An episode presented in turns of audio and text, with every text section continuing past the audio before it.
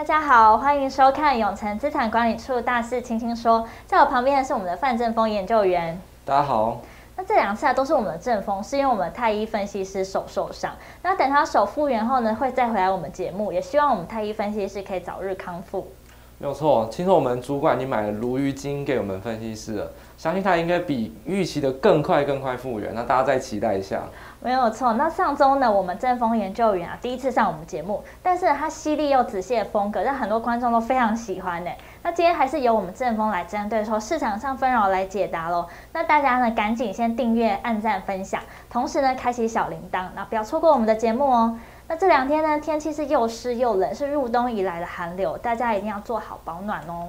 没有错，像我呢，大家可能察觉到今天声音比较难听啊，大家要见谅。那我就是因为周六呢晚上到周日啊，跑去阳明山上，啊狂欢了一整晚，所以呢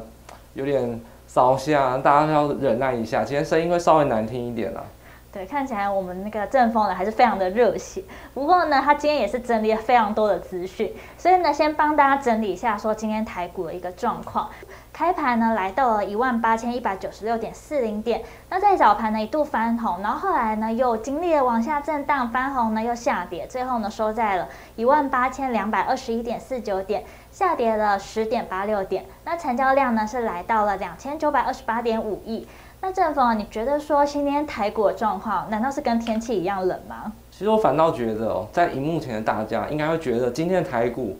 像是在热。呃，寒冷中热汤一样温暖，因为今天拉了下影线，大家觉得说哇，还一度翻红，一定呢只是临门一脚，一定没有问题。尤其今天晚上又是因为美股休市的关系，大家觉得就可以平安的度过一晚，所以大家可能反而会觉得，哎，反而是一个比较好的迹象。但我还是要比较提醒大家，今天的台股其实还还有很多迹象需要让大家担心，像今天外资持续的大卖，而且外资经营商在期货跟选择权的部位呢都持续的加空。所以在这情况下，台股还是独自的靠投信内资跟融资在推高，那外资跟自营商持续站在偏空的角度，那谁会谁输谁赢呢？其实马上就要分胜负，还是建议大家要特别关心就是外资的动向，因为外资的力量还是远远大于内资的，只是现在还没有真正的动真格，没有动真格去大卖而已。哎，那最近难怪很多人都说好难做，所以我们先来看一下说，哎，这几天的大事，然后赶快呢进入我们观众比较好奇的市场状况。那我们第一个新闻，就是呢，纳指呢现两年来呢首次的死亡交叉。那这阵子呢是大家都不断的提到说乌俄的危机升温嘛，那投资人呢权衡费的联准会相关消息，纳斯达克指数在礼拜五的时候就陷入了死亡交叉。那五十日的均线呢下穿了两百日的均线，是二零二零年四月以来首见，凸显了过去几周来股市崩溃的程度。正峰，你是怎么看待这样的事情？该不会之后都一直持续这样往下跌吧？其实这个新闻大家可以发现几件事情哦。他用死亡交叉这个事件当做一个指标，他提到一件事情哦。他说，二零二零年四月，其实简单的就是疫情 QE 之后啦。那其实啊，那类似的指标其实已经很早就发生。那我这边推荐大家看一个指标，就是其实美股啊，很多交易员都是看一百日均线了。其实一百日均线早在今年的一月中啊，就已经跌破，而且。确认反压往下跌，已经一路不复返，所以其实在今年一月中就已经确认这个翻空的讯号。那这个真正跌破被一百日均线又反压再跌破，是不是二零二零年 Q 以来首见呢？也是。所以我反而建议大家，其实真正的指标在二零二零年一月中就已经出现了，类似类似这种利空讯号或新闻。其实都只是这个信号之后陆陆续续出现，真正领先的指标反而会是一百日均线，那这个指标反而会是比较落后的。我可以把这一百日均线的观察的这个关键啊，给大家给大家做一个推荐。诶，那大家也可以笔记下来哦。那之后呢，陆陆续续出现这种死亡交叉等等的信号呢，我们后续呢也会持续来追踪的。对，那第二个呢，我们要来看到是说外资点名五大隐忧未解，恐暂缓了联准会升息的计划。那主要呢是预测机构预期啊，今年全球经济成长率渴望是上涨上看了四 percent，但是外资认为说啊，看似稳健的经济成长动能。背后呢可能会暗藏一些隐忧哦，分别是更高的结构性通膨啊，实质工资的下降，消费力的疲软，劳动力参与率比较低，以及呢显著的财政措施的五大问题。今年呢是几乎没有减弱的迹象，那这些呢恐怕让经济成长动能放缓，并且也限制说央行啊在升息的计划。正峰，你觉得这些原因有可能会影响到费德央行升息的计划吗？首先呢，这个新闻呢，我觉得好像我去查了一下，它所谓的外资好像是来自于一个法国的投资机构，但是这样它好像不啊，应该说它不是好像，它就是不是一个大型的投行，所以首先他讲的话并没有什么太大的分量啊。那第二个就是说，其他分析的观点，我跟他完全站在相反的立场。首先，刚才谈到结构性通膨啊，实质薪资下降，还有所谓很多很多财政结构的问题，其实通通都来自于这个五大问题啊，完完全就来自于 Fed 他们自己大量的去印钞所没有解决的一个后遗症。所以他说，如果这几个问题没有没有解决，升息会延后，我反而跟他完全相反。这几个问题就是费的因为过度印钞造成的。他为了要解决这个问题，只能加快升息，所以他反而是做了一个错误的解读啊。那我不知道这家机构它到底是我们中文翻译的新闻上来源有所误差，还是这家机构真的这么来看？但我以分析上来说，我是跟这个新闻跟他所提到的观点完完全全相反。这五大问题存在没有错，但反而 Fed 会更考虑要加快升息才对。哎，所以哦，所以各位观众，新闻来源是不是也很重要？这也是观众朋友很爱看新闻、做投资时一定要注意的事情哦。那我们平常时啊，跟大家聊会比较一些严肃一些话题，但其实不只是投资哦。我们呢，其实，在频道当中也有很多生活理财内容，像是现在电子支付是很热门的嘛来配啊，很多人都会很喜欢用。那最近有个新闻哦，切割一卡通。赖呢转账储值呢中恐终止，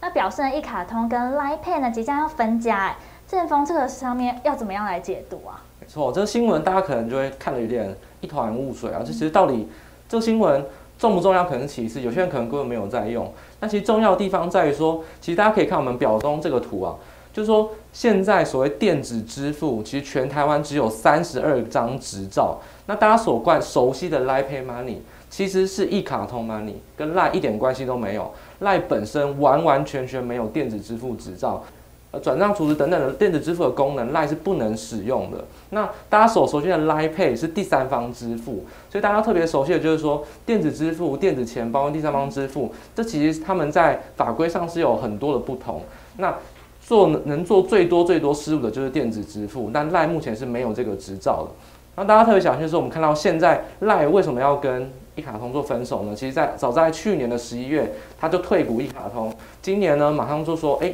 ，LINE Pay Money 要改名叫一卡通 Money。就大家看到这边有一卡通票证。那 LINE 其实就是为了说，它现在已经有 LINE Bank 有纯网银的服务。其实纯网银就可以走第二个管道。我们这边写二十二家电子兼营的支付机构，它从银行就可以去申请电子支付执照。虽然 LINE Bank 现在回应说，它还没有要申请电子支付执照。但其实赖已经确认要跟一卡通分手的话，那其实未来为了让赖的用户或 LINE Pay Money 的用户持续的因为赖可以用的话，他们势必会让 LINE Bank 切入到这个业务之中。那大家特别关心就是说，只有四百五十万人他们使用 LINE Pay Money。在明年二月啊，很有可能在 LINE 上面也不能用。现在是只有 LINE Pay 上面不能用，LINE 的服务上面可能会终止。所以大家可能要想想，究竟是要先去熟悉 LINE Bank 呢，还是维持在一卡通 Money？但你要适应的是一卡通 Money 应该有一个自己新的一个独立的 App。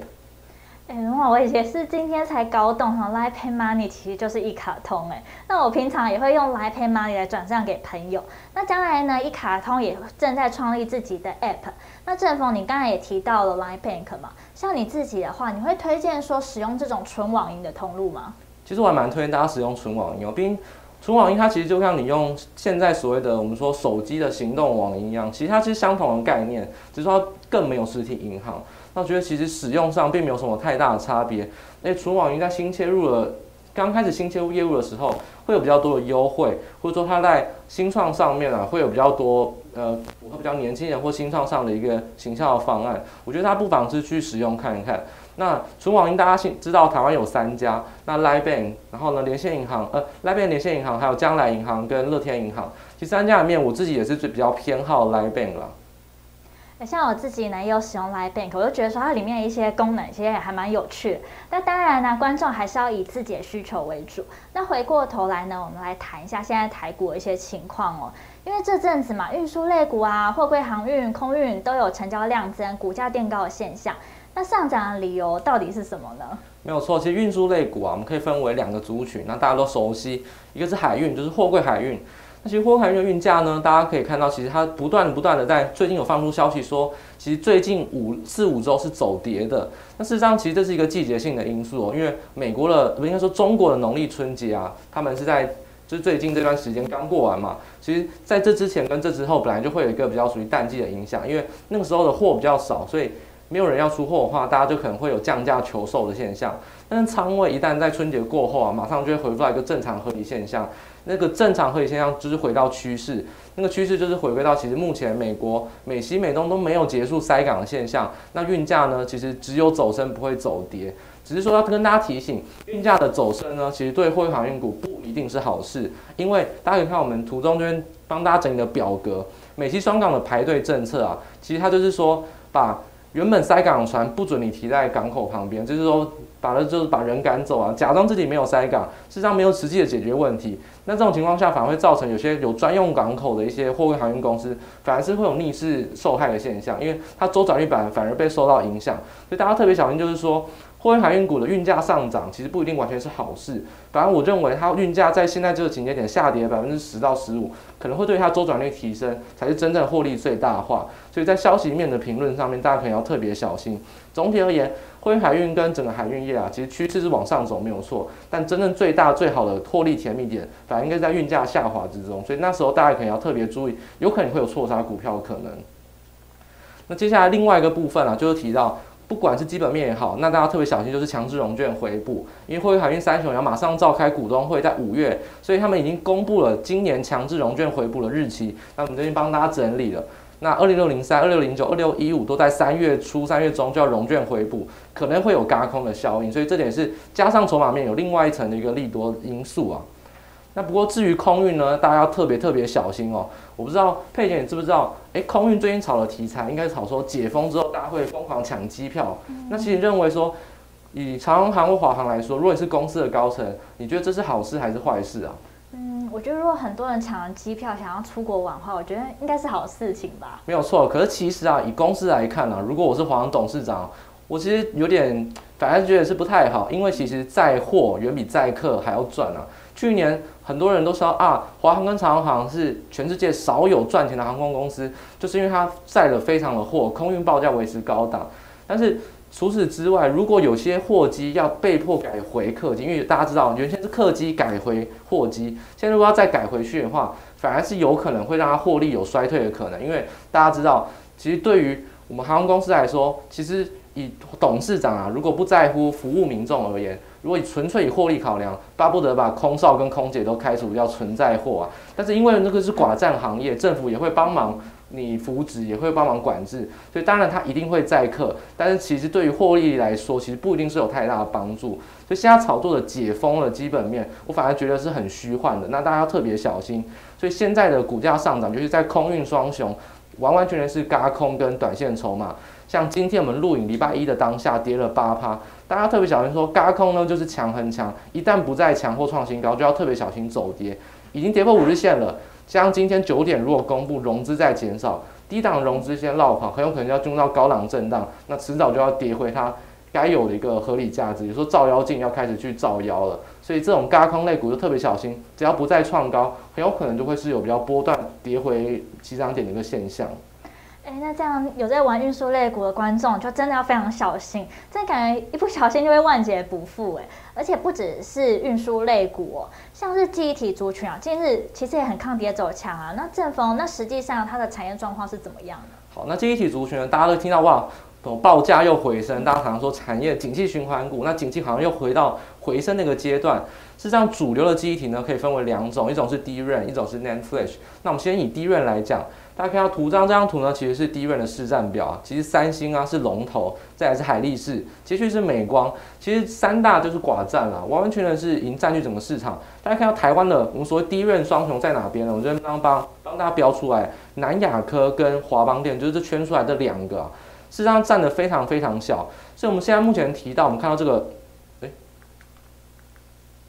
所以事实上，我们现在看到所谓的 DRAM 报价，例如我们用 DRAM Exchange Index，就是 DSI 来看，确实是连续上涨没有错。但是主流机体的报价其实对于我们台湾这些厂商，其实获益空间并不大，因为主流机体是那三家做掌控，那台湾的记忆体反而都是比较走利基型的，或者说比较低阶的一些机体，那都要特别小心说，其实包含像是大摩也说了，长兴储存在今年的第二季十七奈米的 DRAM 就要量产了，那它不会影响到第一个它量能跟技术都不会影响到大型的三家公司。那但是它对南亚跟华邦电可能就会有比较大的冲击，所以主流第一体上涨不一定会对台股的记忆体族群，尤其是制造商有利，大家要特别特别小心。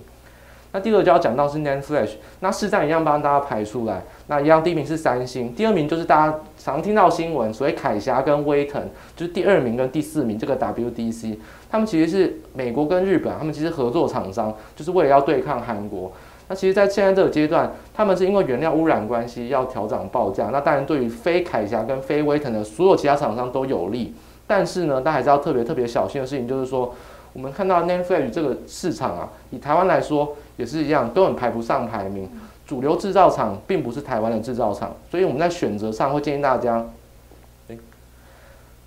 所以我们在选择上会建议大家，如果你要选择台股的记忆体族群，最好是选择记忆体模组，那跟着报价报价比较联动，又或者说选择主控 IC 的 IC 设计厂商，不然呢就选择立即型的记忆体。所以这边可以推荐大家几几家比较属于立即型记忆体或符合这些条件的厂商或个股。第一家是八二九九群联哦，八九九群联其实做比较利基型的 Nan Flash 模组，诶，它转做主控 IC，大家知道吗？其实。他在今年呃去年到今年招了好几百位工程师，那在板桥新大楼，他其实就是要去备战所谓的主控 IC 的设计，它比较主主要转型到 IC 设计厂，所以它的毛利会主要的慢慢慢慢去提升，再加上这一波模组厂会受惠到报价的获利，我觉得它属于高价股，散户越不爱买，我们就应该要关心，所以群联的股价跟它的切入机会，大家都可以特别留意。诶，怎么用完了？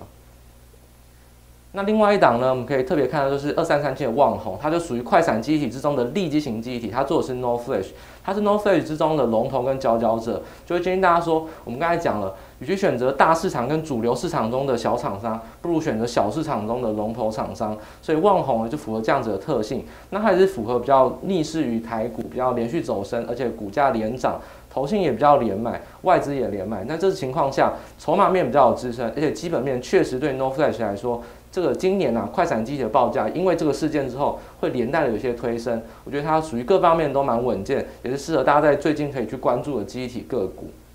谢谢正峰，刚刚还特别帮我们特别介绍了两档个股。同时呢，大家也要记得，虽然近日是走强的，但还是要回归基本面来对照。如果呢，你看好记忆体族群，一定要多做功课哦。同时，不知道各位观众呢，平时会不会有喜欢逛论坛的习惯？有些时候会看到网友都提到说，哦，台股真的是世界强哎。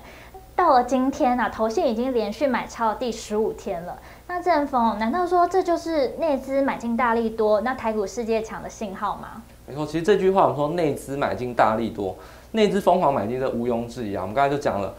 所谓的投信，然后内资大户跟融资，他们其实都是站在一块，一起进一起卖这样子。最近他们当然属于站在买方，非常的强劲。